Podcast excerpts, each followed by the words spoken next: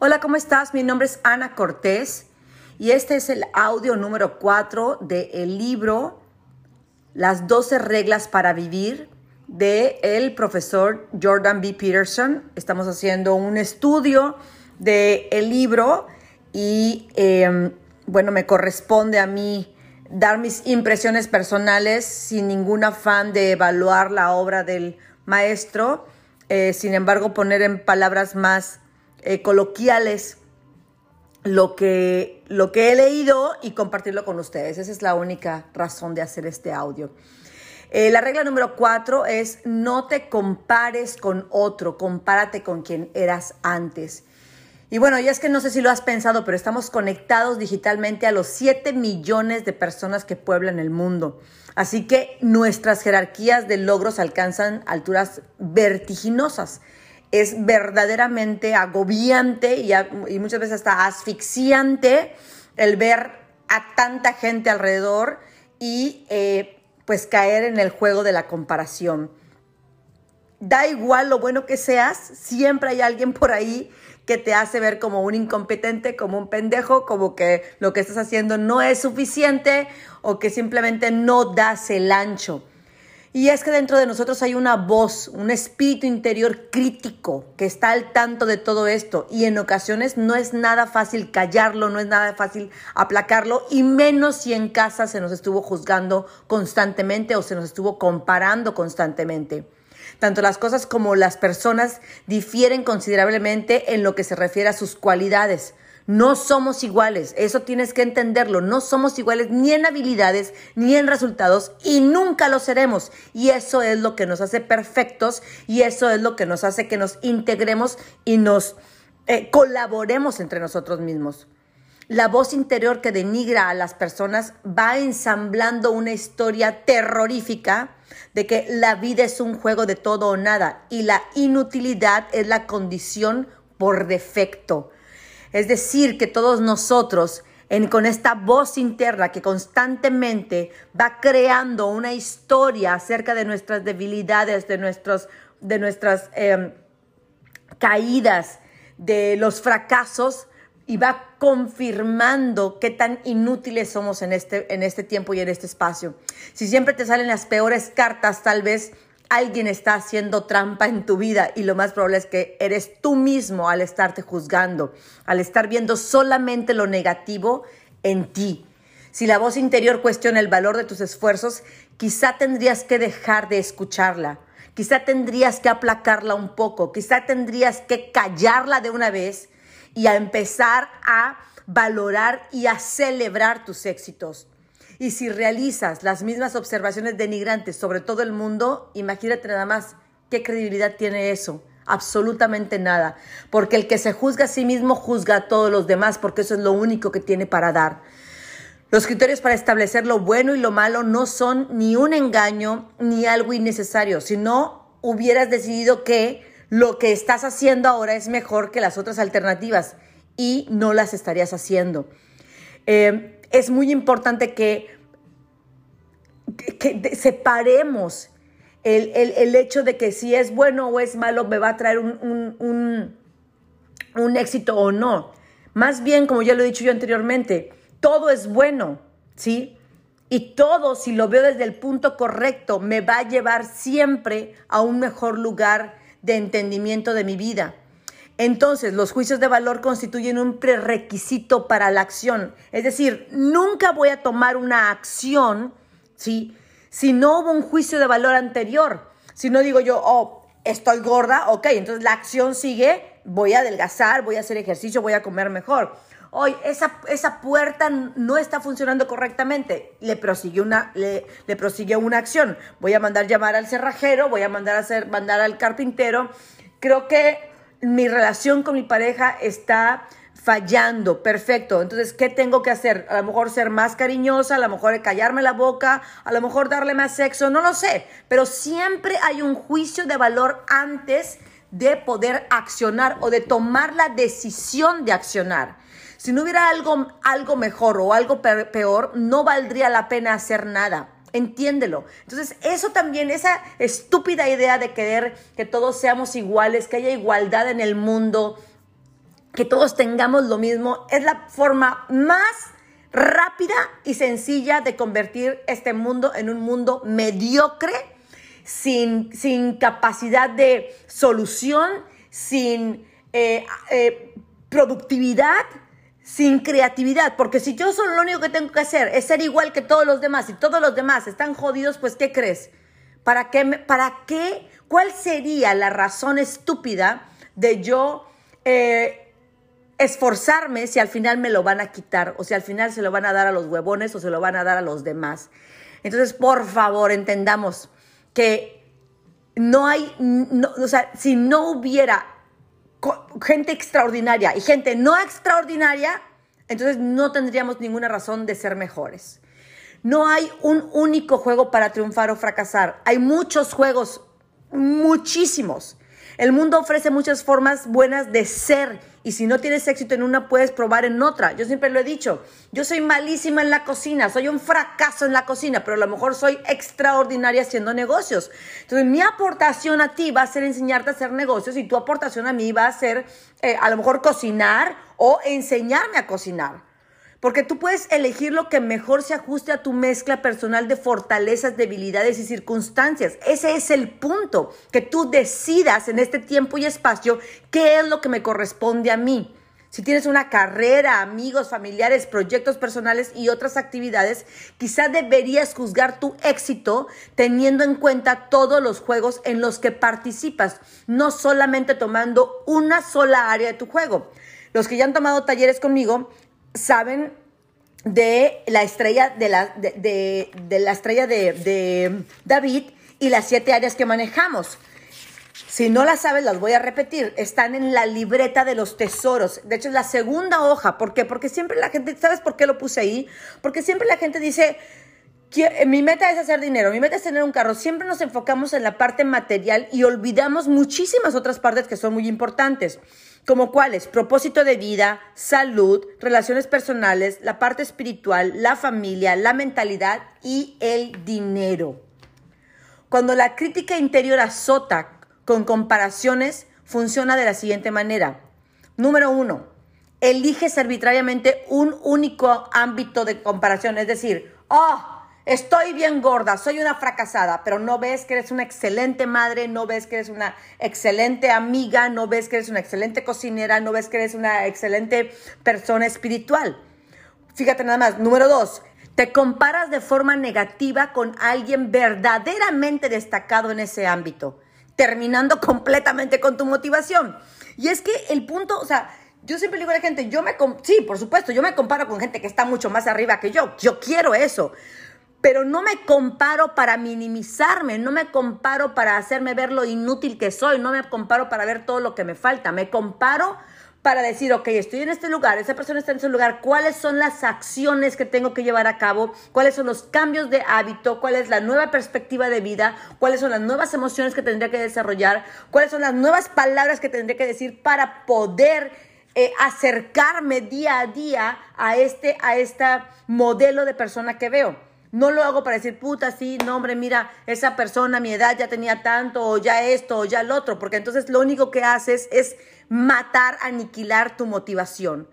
Cuando somos muy jóvenes no poseemos individualidad, no hemos tenido ni el tiempo ni el juicio para desarrollar nuestros propios criterios. Entonces nos comparamos mucho con los demás.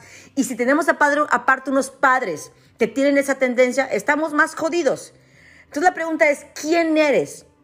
Crees que lo sabes, pero no es así. No sabes quién eres y no te resulta fácil decirte lo que tienes que hacer y luego obligarte a obedecerlo. Así como tampoco te resulta fácil hacerlo con tu marido, tu mujer, tu hijo o tu hija.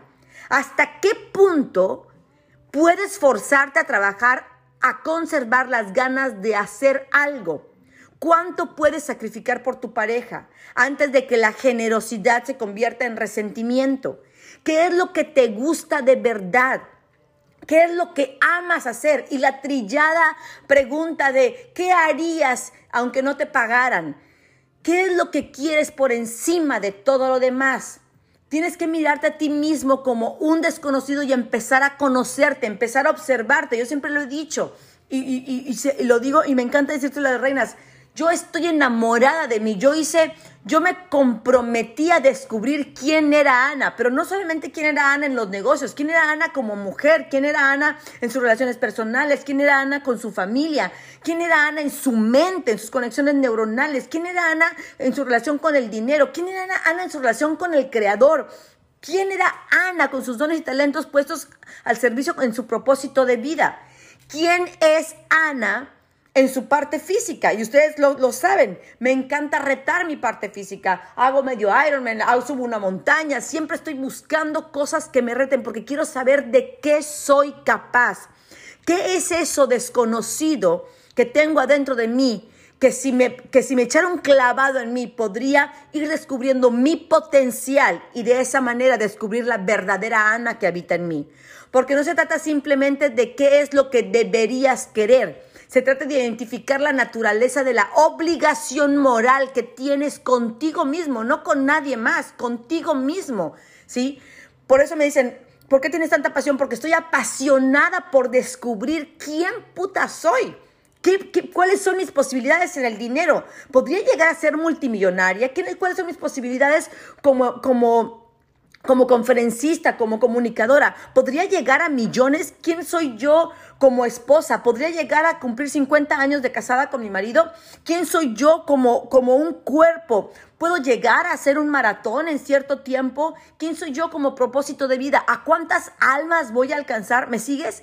Es, es, es el apasionarte por descubrir quién eres, de qué eres capaz. El problema es que la mayoría de nosotros estamos estamos en estado de supervivencia, viendo cuántas cuentas tengo que pagar, viendo si tengo una buena relación o no con mi esposo y viendo si tengo eh, suficiente para vivir el día de hoy. Entonces, eso nos aleja de entender la verdadera razón por las cuales somos unos fracasados o por las cuales somos unos mediocres.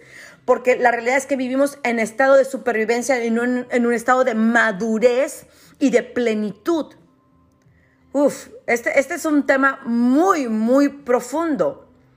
Fíjate nada más, no sé, no, em, bueno, yo te diría, atrévete a ser peligroso, a ser auténtico, a manifestar y expresar lo que realmente justificaría tu vida. ¿Por qué estás aquí? ¿Por qué estás tomando del agua de otro que, que, se podría tomar otro? ¿Por qué estás respirando el aire que podría respirar otro? Justifica tu vida, justifica por qué chingado estás aquí. Y no me digas, pues es que es por mis hijos. No, no, no, no, no, no. O sea, sale tu pinche núcleo y ve qué es la aportación que vas a dejar al planeta, a tu comunidad, a tu estado, a tu país, al, al cosmos en sí. ¿Cuál es tu aportación?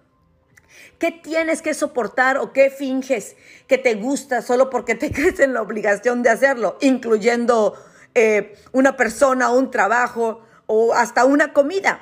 ¿Sí? Consúltate a ti misma, consulta tu propio resentimiento, porque esa es una emoción reveladora. ¿A qué estoy resentido? ¿A qué estoy resentida? Y entonces libérate de eso. Estoy resentida con mi padre. Bueno, libera ese, ese resentimiento. Estoy resentida con, con mi empleador. Pues salta del pinche trabajo. Estoy resentida con mi pareja. Pues háblalo o lárgate. Pero haz algo acerca de eso. Porque cuando tienes algo que decir, el silencio se convierte en una mentira. Y la tiranía se alimenta de mentiras. ¿Sí? Entiéndelo. La, la, la tiranía es la manera más sencilla de decir yo soy víctima, ¿sí? De esta persona, de esta circunstancia, de esta situación, porque simplemente no tienes los pantalones para observarlo y decir, tengo, tengo resentimiento y no tengo los huevos para moverme de aquí. Porque es cuando verdaderamente alimentas fantasías secretas de venganza. Ah, voy a hacer esto, un día me voy a armar de valor. No, no, no, no, no te armes de valor para, para hacer pagar a la otra persona, ármate de valor para que tu vida valga. ¿Sí? Porque cuando se está envenenando tu vida, se está envenenando tu imaginación, se llena con el sentimiento de aniquilar y destruir. ¿Y tú crees que eso vibra alto? Por supuesto que no. Porque solo Dios sabe qué batallas hay que librar de forma directa y decidida en el camino hacia la paz. Y por supuesto, hay que tener mucho cuidado cuando te compares con los demás, porque tú eres un ser singular. Es totalmente estúpido compararte con alguien. Eres tú quien decide a qué renuncias y a qué aspiras. Nuestros ojos siempre enfocan las cosas a las que nos interesa acercarnos, lo que queremos poseer. Así es que observa, Observa qué es lo que observan tus ojos. Nuestras mentes están constituidas sobre la plataforma cazadora-recolectora. Cazar es establecer un objetivo, acecharlo y lanzarse a él. Recolectar significa delimitar y agarrar. Entonces, son, son cuestiones totalmente diferentes. Una es varón y la otra es hembra. No podemos navegar sin un objetivo al que dirigirnos, porque entonces ya llegaste. Es como yo les digo, si no vas a ningún lado, ya llegaste. Por eso hay gente que no tiene, no tiene ninguna meta, no tiene ningún, ningún este, anhelo, sino que simplemente vive, vive cada día sin ninguna razón de ser, porque simplemente no tiene ningún objetivo, ¿sí?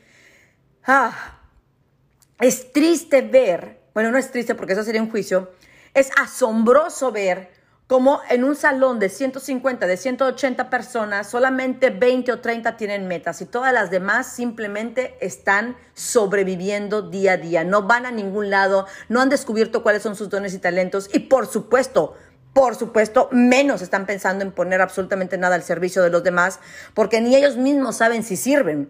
El mundo siempre nos parece que se encuentra en un estado insuficiente y procuramos corregirlo cuando, cuando no sabemos quiénes somos y cuando sentimos este caos interno. Incluso cuando nos encontramos satisfechos por un periodo determinado, la curiosidad no, no desaparece, porque Podemos imaginar nuevos modos de mejorar las cosas o podemos crear mundos hipotéticos para enfrentarnos a problemas que no existen y ni éramos conscientes de ellos. Siempre estamos comparando lo que es con lo que podría ser y es un malestar crónico. Es como nunca acabar, siempre estar en juicio. Vivimos decepcionados, incluso cuando a los demás les dé la impresión de que nos va bien o de que estamos a toda madre, adentro siempre tenemos una pinche área en la que estamos ahí diciendo en esto no valgo, en esto no soy suficiente, en esto chalala, chalala. Y el pasado es fijo. Entonces deja de estar volteando hacia atrás. Y el futuro es el que es prometedor, es el que podría ser eh, mejor. Así es que trabaja hoy en mejorar, ¿sí? O en, en en trabajar en esas áreas que quieres que seas, que, quieres ser mejor para que en el futuro se manifiesten. El presente, el presente siempre tiene fallas, pero no tan importantes como el lugar al que te diriges, porque la felicidad se encuentra en el viaje de su vida y no en el efímero sentimiento de satisfacción de la cumbre. Porque cuando llegas a la cumbre, ahí se acaba. ¿Qué sigue? Otra cumbre más, ¿sí? Entonces es voy disfrutando el subir mi cumbre, la transformación, la persona en la que me estoy, eh, eh, me estoy volviendo, eh, lo que estoy liberando, lo que estoy descubriendo de mí, lo que estoy ayudando a otros también a que ellos visualicen gracias simplemente a que me estoy dando la oportunidad de disfrutar y de, y de creer que hay una cima más alta para mí. La crítica interior siempre preguntará si hay algo que puedas arreglar. Siempre, todo el tiempo. Y hasta en eso te tienes que dar un break y decir, ok, el día de hoy no voy a arreglar nada, solamente voy a disfrutar mis éxitos. En función de tu estado mental, puede que tengas que seguir negociando. Tendrás que decirte, lo siento, no nos hemos llevado bien hasta ahora, pero intento mejorar. ¿Podrías ayudarme a revelar las áreas increíbles y extraordinarias que tengo de mí mismo y que no las he eh, reconocido? Prometo no ser tan juicioso, prometo no ser este, tan, tan crítico y aprender a aplaudir las partes en las que estoy extraordinario y aprender a ver las partes en las que estoy evolucionando y aprender a ver las partes en las que no he hecho ni madres. Porque puede que escuches una voz dentro de ti, quizá de un niño perdido hace tiempo que responda, ¿en serio? ¿De verdad vas a hacer algo que me guste? ¿Es neta? ¿Vas a dejar de hacer lo que le gusta a tu mamá, a tu papá, a tu cuñado, a tu prima, a la sociedad? ¿Y vas a por primera vez permitirte hacer lo que yo te diga que nos gustaba hacer? ¿Te acuerdas cuando nos gustaba tirarnos en el campo? ¿Te acuerdas cuando nos, te acuerdas cuando nos gustaba sentarnos en la banqueta? Que les voy a decir una cosa, es algo que yo, a mí me encanta hacer. Cuando yo vengo de entrenar, luego me gusta sentarme en la, en la, puerta, en la puerta de mi casa, afuera, en la banqueta, y me siento, ahí me siento, a no hacer nada, solamente es como mi break. Eh, también otras veces que lo que hago es que eh, agarro una taza de café y me voy al, patio, me siento en el patio y eh, me siento a ver el césped, saco a mis gatos, a mis perros y los dejo que estén ahí y simplemente me siento a hacer nada, que son cosas que de niña me gustaba hacer. A mí siempre me han gustado los animales, entonces siempre me, ha gustado eh, poder, poder estar con ellos eh, tomando un tiempo de relax, así de sencillo, ¿sí? Cuidado con esa voz de alguien que ha bebido agua caliente y se ha quemado háblale con delicadeza, porque se puede llegar muy lejos con un poco de amabilidad y una recompensa apropiada puede ser una tremenda fuente de motivación. Entonces puedes darle la mano a esa pequeña parte de ti mismo. Puedes ser un poquito más compasivo. Aquí puedes preguntarte, ¿podría ponerme un objetivo? ¿Qué podría y querría hacer para conseguirlo? ¿Y qué pequeña recompensa me gustaría a cambio? Así que haces lo que hayas decidido, incluso si te sale mal. Yo hago eso constantemente. Yo me pongo metas y luego digo, ok, como me puse esto y por decir, voy a pagar esta deuda, ya la pagué y yo me doy un premio. O ya liberé peso y me puedo comprar una ropa. O siempre me estoy poniendo premios, absolutamente todo el tiempo. ¿Sí? Y luego eso lo vuelves a hacer mañana y al día siguiente y el día después. Hazlo durante tres años y tu vida será totalmente diferente. Te lo dice Ana Cortés, ¿sí? Ahora estás aprendiendo a ver y lo que te propones determina lo que ves, ¿sí? Porque se convierte en un nuevo filtro para tus em, conexiones neuronales y lo que busca tu subconsciente. Ves aquello que te permite avanzar hacia los objetivos que te has establecido y detectas los obstáculos cuando surgen en el camino. Si estás abierto a verlo, porque para todo lo demás estás ciego, para lo que no, para lo que no has puesto como objetivo, estás ciego. En los antiguos textos védicos, las más remotas escrituras del hinduismo, el mundo tal y como se percibe era una ilusión o es una ilusión. La gente está cegado por sus deseos y es absolutamente incapaz de ver las cosas como son. Estás ciego por las cosas que deseas. Quizá lo que necesitas está justo frente de ti, pero el objetivo al que aspiras te impide verlo. Miras al mundo de forma particular utilizando herramientas a las que te has acostumbrado, es decir, a la victimez, al enojo, a la escasez, ¿sí? Son tus valores más profundos e inconscientes, por eso siempre resuelves las cosas desde la misma energía y desde el mismo punto. No obstante, en ocasiones llega su hora y hay que construir cosas nuevas. E, es cuando dices tú, ya estoy hasta la madre de esto. Y entonces hiciste un juicio de evaluación de estar hasta la madre de esto y decides que es hora de cambiar.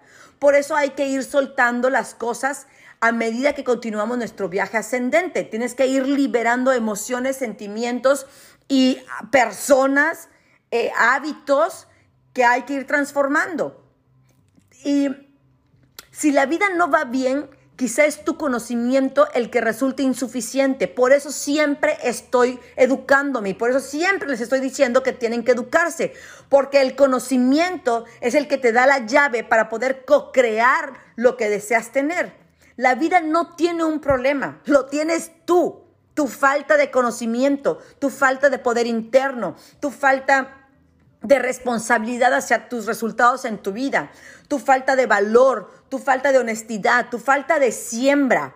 Porque quizá tu estructura de valores necesita una remodelación importante o quizá lo que quieres te ciega y no te deja ver otras posibilidades. A partir de ahora te encuentras en una trayectoria totalmente diferente.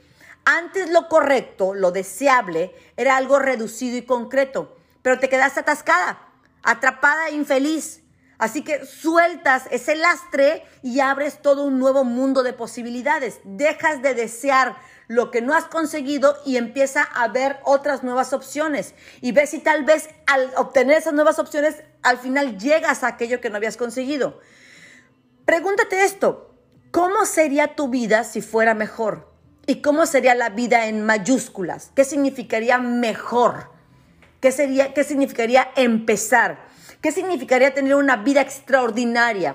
¿Qué significaría tener una salud extraordinaria? ¿Qué significaría tener una relación con tu pareja extraordinaria? ¿Cuánto pesarías? ¿Cuánto tendrías en el banco? ¿A qué lugares viajarías? ¿Cómo sería tu vida diaria? ¿A qué hora te levantarías? ¿Cuánto ejercicio harías? ¿Qué comerías? pero para proponerte algo mejor es necesario replantearlo absolutamente todo de arriba a abajo, porque mejorar tu vida implica asumir mucha responsabilidad. ¿Y qué crees? La mayoría de la gente no quiere asumir esa responsabilidad prefiere ser la víctima de alguien más, prefiere ser la víctima de la enfermedad, prefiere ser la víctima de los que no son empáticos, prefiere ser la víctima de su empleador, prefiere, prefiere ser la víctima del gobierno, prefiere ser la víctima de los machos que están allá afuera, prefiere ser la víctima de alguien más antes que tomar responsabilidad de su propia existencia.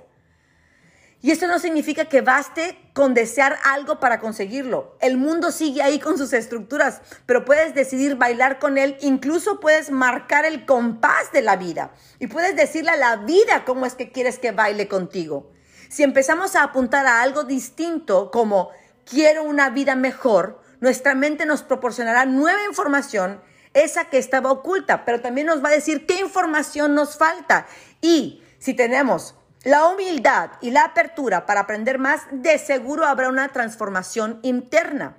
Si empezamos a apuntar a algo distinto, como quiero una mejor vida, ¿sí? Entonces tus conexiones neuronales van a empezar a preguntarse, ¿y qué es querer una mejor vida?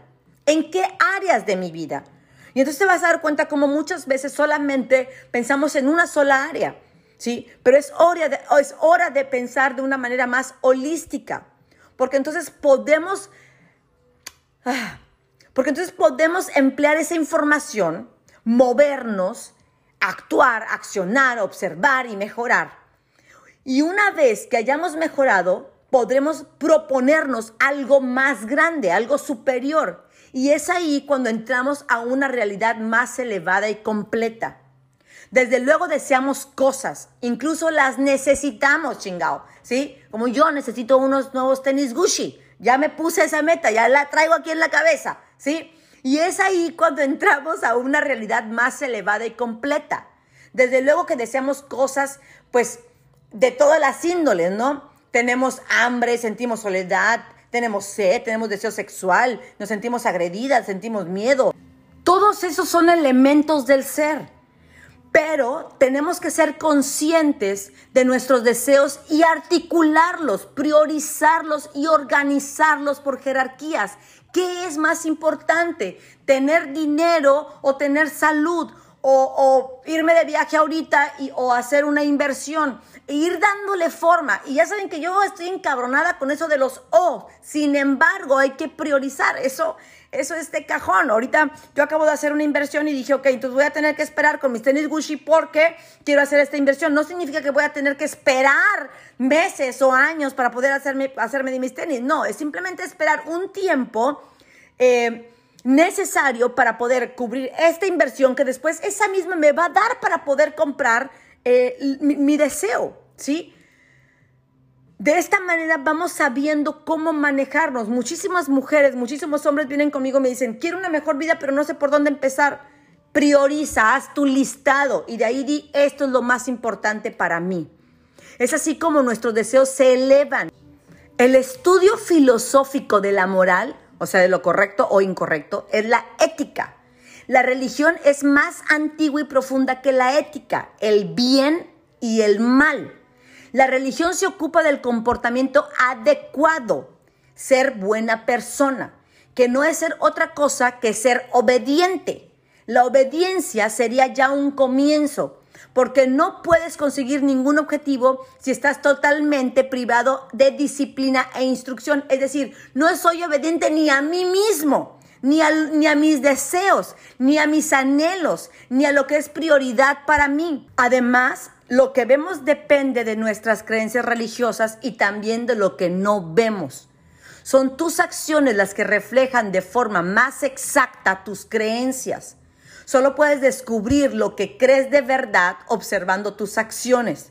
Eres demasiado complejo para entenderte por ti mismo. Todo aquello que valoras constituye el resultado de procesos de desarrollo largos a nivel personal, cultural y biológico. No entiendes hasta qué punto lo que quieres está condicionado por el inmenso, profundo y doloroso pasado. Todo eso controla tus deseos del presente.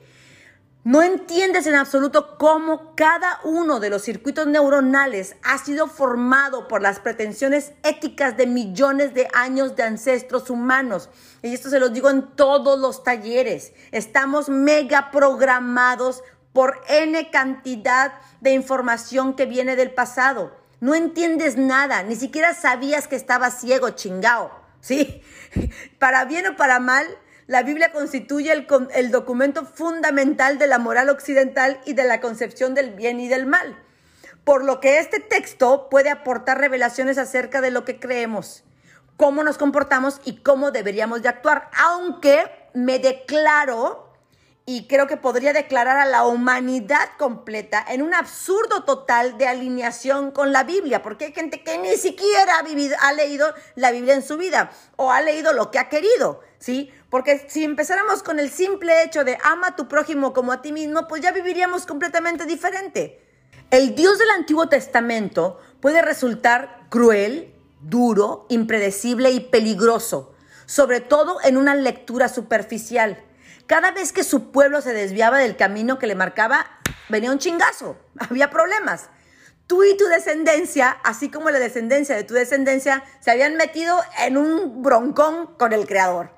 El pueblo de Israel del Antiguo Testamento y sus ancestros sabían que no había que andarse con bromas con Dios o podría generar un verdadero infierno. El Dios del Nuevo Testamento se presenta como un personaje distinto, un padre benévolo que solo quiere lo mejor para nosotros. Es todo amor y perdón, aunque también te envía al infierno. Así que al querer mejorar tu vida y no solo esta, sino la de tu familia también, ¿sí? la de los desconocidos que te rodean y de tus amigos, de, de tu comunidad, tienes que empezar a vértelas con el Dios del Antiguo Testamento, con todo y su poder temible, deseando que también pudiera ser el Dios del Nuevo Testamento. Decides actuar como si la existencia pudiera justificarse con su bondad, siempre y cuando te comportes de forma correcta. Ahí es donde está el punto. Es esta declaración de fe existencial lo que te permite superar el resentimiento y la arrogancia. Es esta declaración de fe lo que mantiene el odio del ser a raya. Y con respecto a esa fe, se trata de darse cuenta que las irracionalidades de la vida tienen que compensarse con un compromiso igualmente irracional de bondad esencial por el ser es al mismo tiempo atreverse a apuntar con la mirada lo incansable y de sacrificar absolutamente todo, incluida tu vida. ¿Esto qué significa? Bueno, que tienes que dejar de manipular, de calcular, de confabular, de forzar, de exigir, de evitar, de ignorar, de castigar. Dejar a un lado tus viejas estrategias y empezar a prestar atención como nunca lo has hecho a las nuevas herramientas. Las que ya fueron a reinas, las que ya fueron a hombres, saben de estas nuevas herramientas que les damos para poder co-crear una vida más abundante y una vida en la que verdaderamente te sientas que estás aportándole a tu comunidad. Ahora, presta atención en eso que te voy a decir. Concéntrate en algo que te rodea. Busca algo que te molesta, algo que te preocupe o querrías arreglar y entonces arréglalo chingado haz algo por, por, la humanidad, haz algo por tu entorno. Pregúntate con honestidad, ¿qué te haría falta para hacerlo? ¿Qué tipo de compromiso, qué tipo de poder interno, qué tipo de amor incondicional? Si escuchas de forma amable y con atención, vas a escuchar la respuesta interior. Hazlo todos los días y por el resto de tu vida y vas a ser una persona que siempre le va a agregar valor a las demás personas. Y apunta alto, chingao. Y fija la mirada en aquello que mejore tu ser. Alinea tu alma con la verdad. Es decir, alinea tu alma que está llena de heridas y de programas y de programas limitantes. Alínealo, ¿sí? Alínealo con el ser supremo y con esa meta mayor que tienes. Hay que establecer un orden habitable, engendrar belleza y superar el mal. Esto constituye la culminación del canon ético occidental. Es lo que transmiten aquellos brillantes pasajes de Cristo en el Sermón de la Montaña.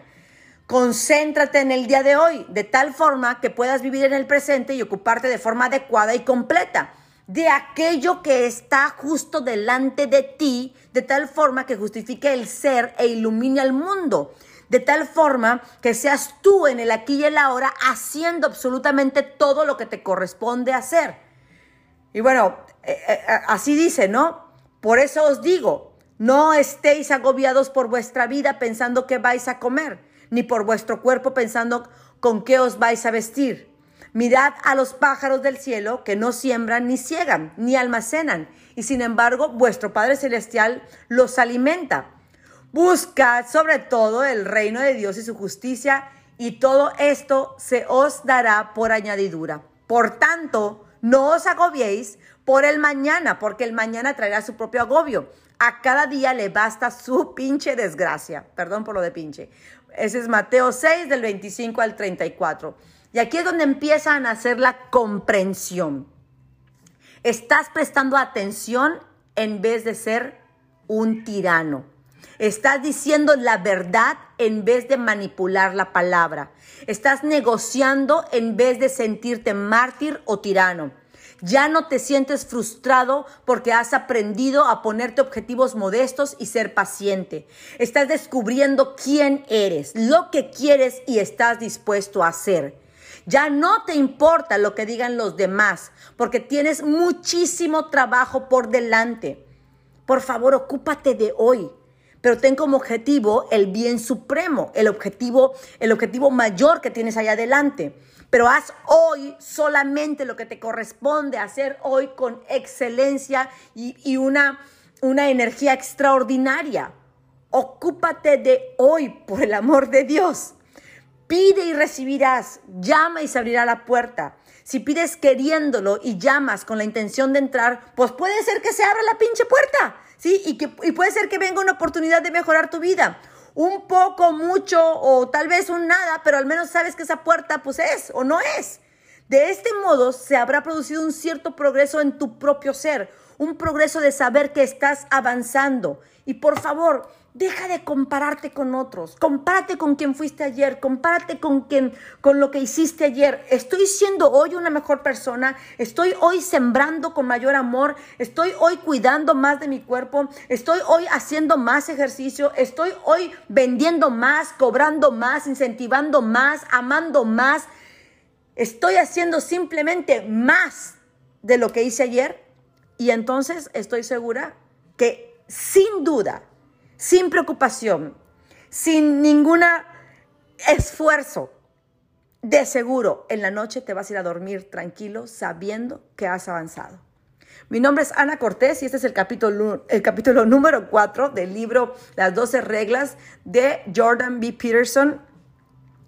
Eh, un, un tema largo, sí, pero muy interesante porque tenemos mucho juicio en nuestra comunidad latina, muchísimo, que es muy importante que empecemos a soltar y que dejemos de comparar, mi número uno, a nuestros hijos, a nuestros empleados y a nosotros mismos con alguien más, a nuestras parejas con alguien más y empezar simplemente a ver la grandeza de cada uno de nosotros, a empoderar la grandeza de cada uno de nosotros, pero para poder hacerlo con los demás necesitamos empezar con nosotros mismos. Ponte metas claras, ponte objetivos claros que sean tuyos, que sean, que sean un premio para ti. ¿Sí? Que el tener un peso saludable sea un premio para ti que, y que después se convierta simplemente en un hábito, que el tener un mejor auto, un mejor negocio, una mejor calidad de vida, ¿sí? No sea algo lejano, sino que sea parte de tu, de tu mejora como ser humano y de tu mejora como, como personaje de este plano que va dejando eh, su huella en la existencia para que los demás vean por dónde también podrían caminar. Mi nombre es Ana Cortés, les mando un fuerte abrazo y este audio es, puede ser compartido. Muy pronto lo, podrán también escuchar por Spotify. Y te recuerdo que tu mano siempre sea para bendecir, para levantar al caído, que tu mano tenga el toque de midas, que todo lo que toques prospere. Y recuerda mi frase célebre, la vida es demasiado, demasiado bella como para vivir la jodida. Mi nombre es Ana Cortés y te mando muchas bendiciones.